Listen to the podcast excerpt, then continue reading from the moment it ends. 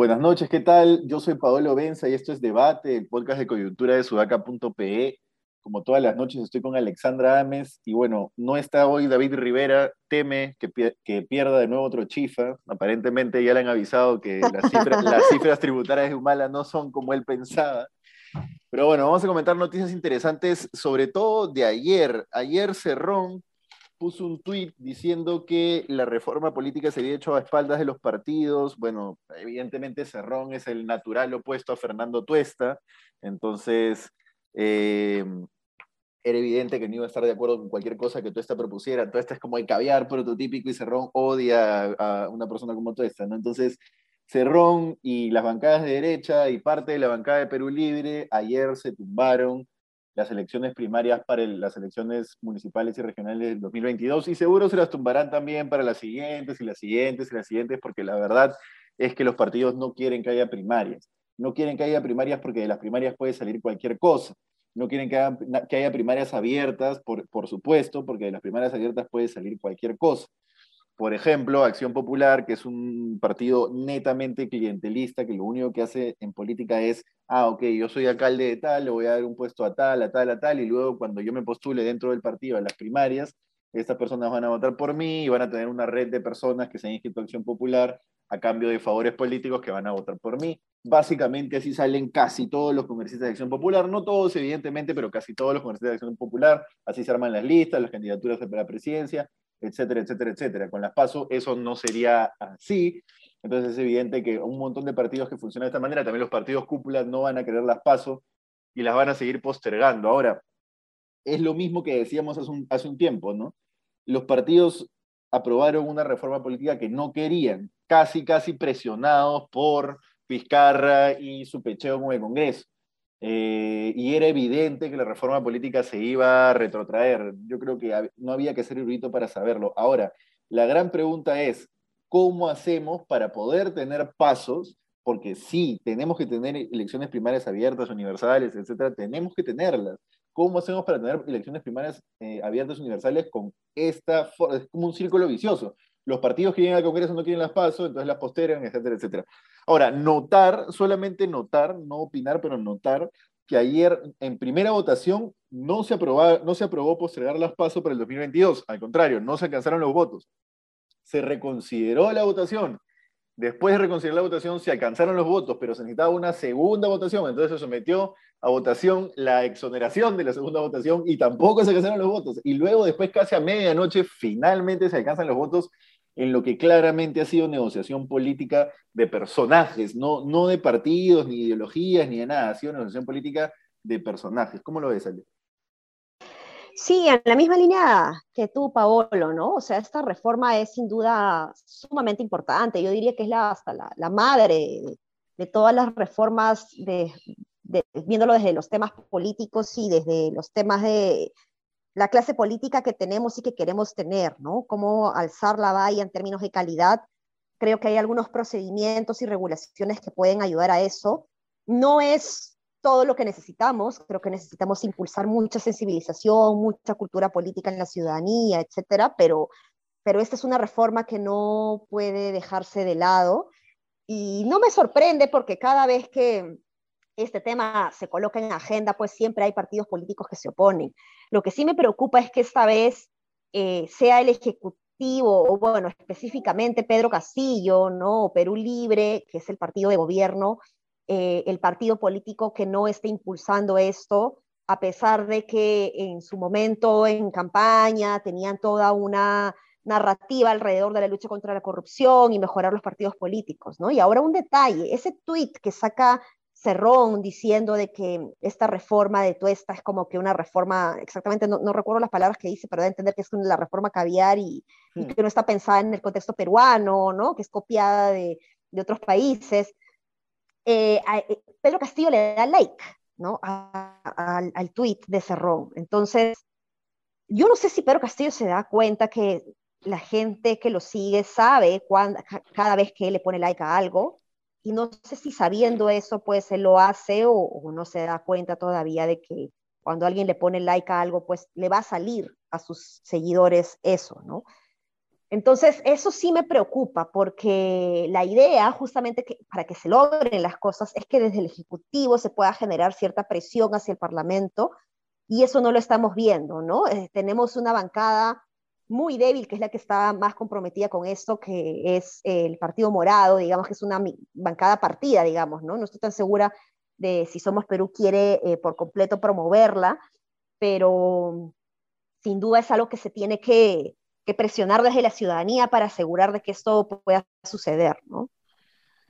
Sí, ah, y, la otra pregunta que se desprende de esto es, eh, si es que los partidos no son fuertes, si es que los partidos no se fortalecen y no realmente representan a la gente, eh, ¿cómo vamos a, dejar los radicalismos hacia el 2026 y llegamos al 2026 con elecciones? ¿no? O sea, si los partidos, sobre todo los de centro, que deberían hacer elecciones primarias, que deberían hacer democracia interna, que deberían hacerlo todo bien para llegar con candidatos legítimos, buenos candidatos que postulen y ganen, y ese es el mundo ideal, ¿cómo hacemos? Si es que eso no está ocurriendo, ¿cómo hacemos para evitar los radicalismos al 2026? Es la, gran pregunta que a mí me quedaba viendo el tweet de Cerrón era esa.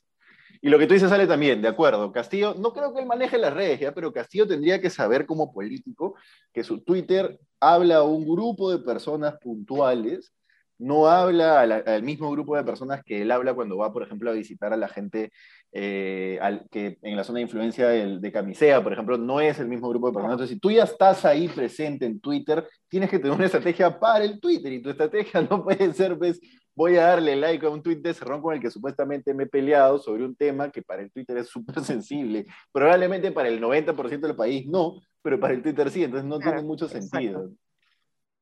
Exacto, sí. Sí, sí, sí, tal cual. Tal cual eso es, ¿no? Y siguiendo con estrategias de parte de Castillo, hay una cosa en la que por ahí que vamos a, discordar, ¿ya?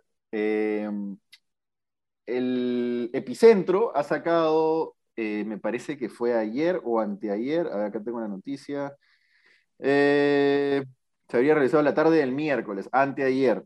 Epicentro sacó un reportaje que dice que estuvieron la tarde del miércoles entrando niños a Palacio con, bueno, globos y trajeron tortitas y, en fin, todo lo que indica que se habría realizado una fiesta por el cumpleaños de una de las hijas de Pedro Castillo. Esa información todavía está incondicional en habría, pero que han entrado niños, han entrado niños con ánimo de fiesta. Entonces, bueno, de que se ha, habido algo en Palacio, ha habido algo en Palacio. Y esto contrasta con el último comunicado del Mininter en el que se precisa que las reuniones sociales, incluyendo las que se realizan en domicilios y visitas familiares, no están permitidas debido a razones sanitarias por Halloween.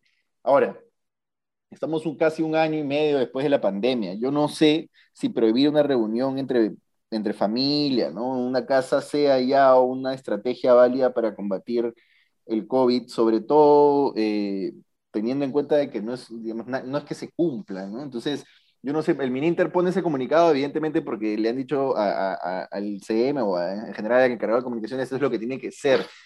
Pero no sé si hoy decir, oye, no te prohíbo que recibas a cinco personas en tu casa por Halloween a tomarse una cerveza sea algo sensato. No lo sé, realmente me parece ya algo quizás, eh, no, voy a decir exagerado, me parece, porque el cuidado de salud nunca es exagerado, pero voy a decir desfasado. No sé cómo lo ves tú. Sí, Paolo, o sea, es que, mira, yo hace una semana, eh, antes de que salga toda esta, esta bola del comunicado del Mininter, eh, yo me fui al cumpleaños de una, de una prima y éramos ocho, entre ellos como tres personas mayores de 70 años, ¿no? Que no se quitaron nunca la mascarilla. Nosotros hemos estado en un espacio abierto, separados. Eh, nos quitamos la mascarilla para, para, tomar el vino, ¿no? Para comer. Y, y yo después cuando salió toda esta noticia me quedé pensando, o sea que lo que hice estuvo mal, ¿no? Porque yo pensé que ya se podía salir. Ojo, o sea, no, eso no significa pues que salgamos todos los días y veamos a diferentes personas a cada rato y estamos con, un montón de personas.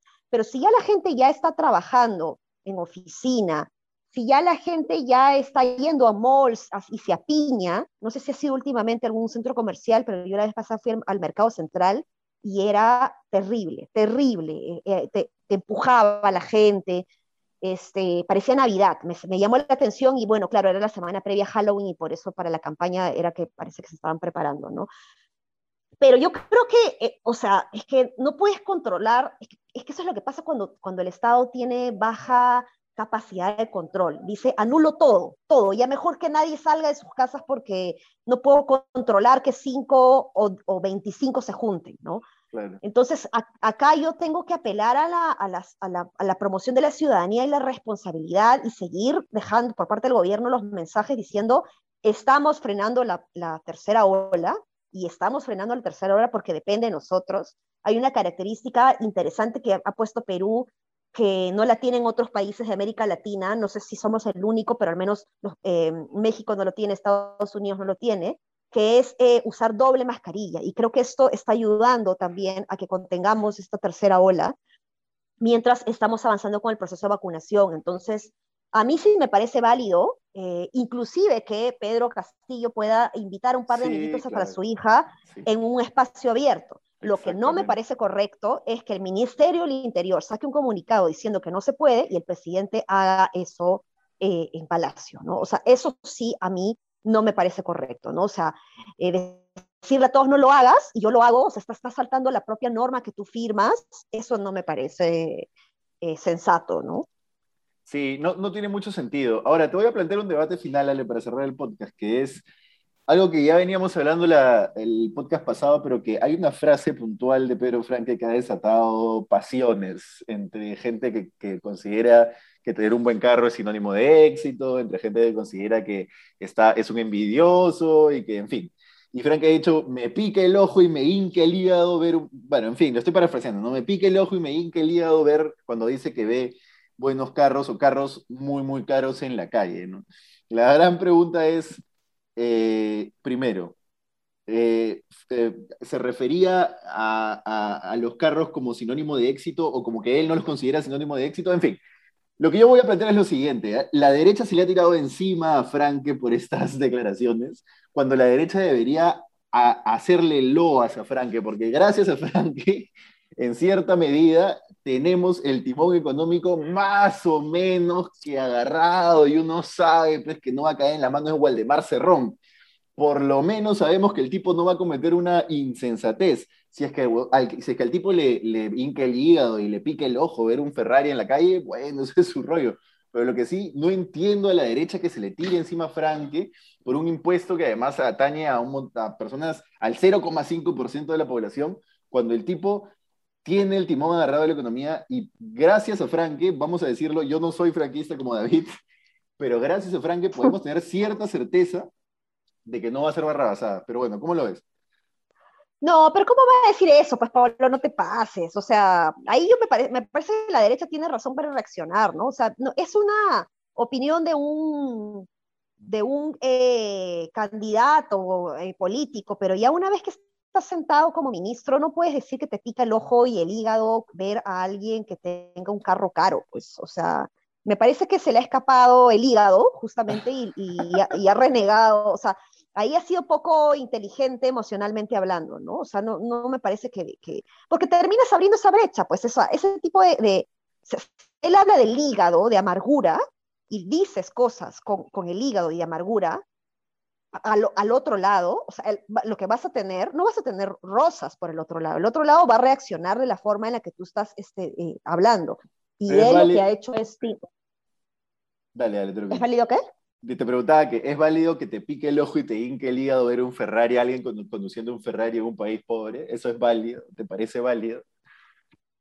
No, a mí no me parece válido. ¿Cómo va a ser válido que te pique el ojo? O sea, este, al, contrario, pucha, que yo veo un Ferrari en la calle y más bien manejo despacito, no vaya a ser que lo choque y me va a costar este, me va a costar un, un ojo en la cara justamente este, repararlo, ¿no?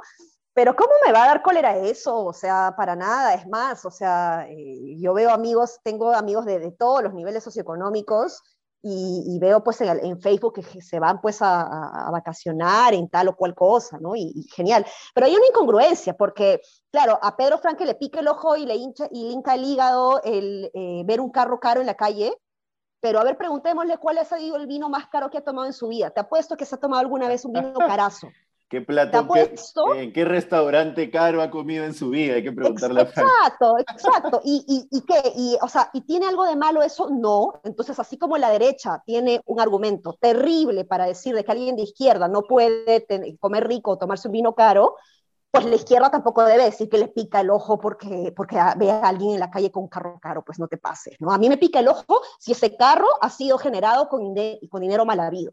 Pero si ha sido un dinero bien habido, o sea, pues, pues qué bien, ¿no?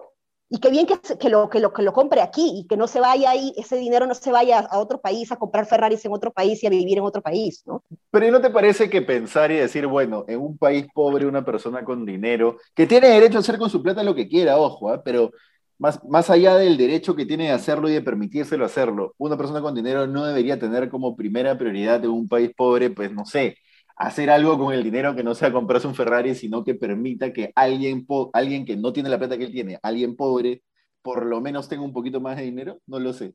No, sé si es, no sé si es demasiado romántico, no sé si es demasiado romántico. No, pues, o sea, ya eso pide a las ONGs, pero las empresas, o sea, y la gente tiene todo el derecho de ganar su platita y, y, eso sí. y gastar en lo que quieran, ¿no? O sea, y no somos un país pobre, somos un país desigual. Y por eso es que generan este tipo de, de, de, frases, ¿no? En donde, donde uno le pica el ojo porque uno ve un carro caro. A mí me parece pésimo ese, ese tipo de, reflexión. Bueno, bueno, está bien. Ese es el debate hoy y nada, gracias por seguirnos. Nos vemos el lunes. No se olviden de ver a Patricia a las 9 el lunes y de compartirnos en nuestras redes sociales y ya le pediremos a, David que nos invite un chifa caro, pues por lo menos, ¿no? El, lunes, en alguna, apuesta. El más caro de todos, el más, caro, de todos. caro de todos. Un abrazo, chao, chao. Nos vemos, chao.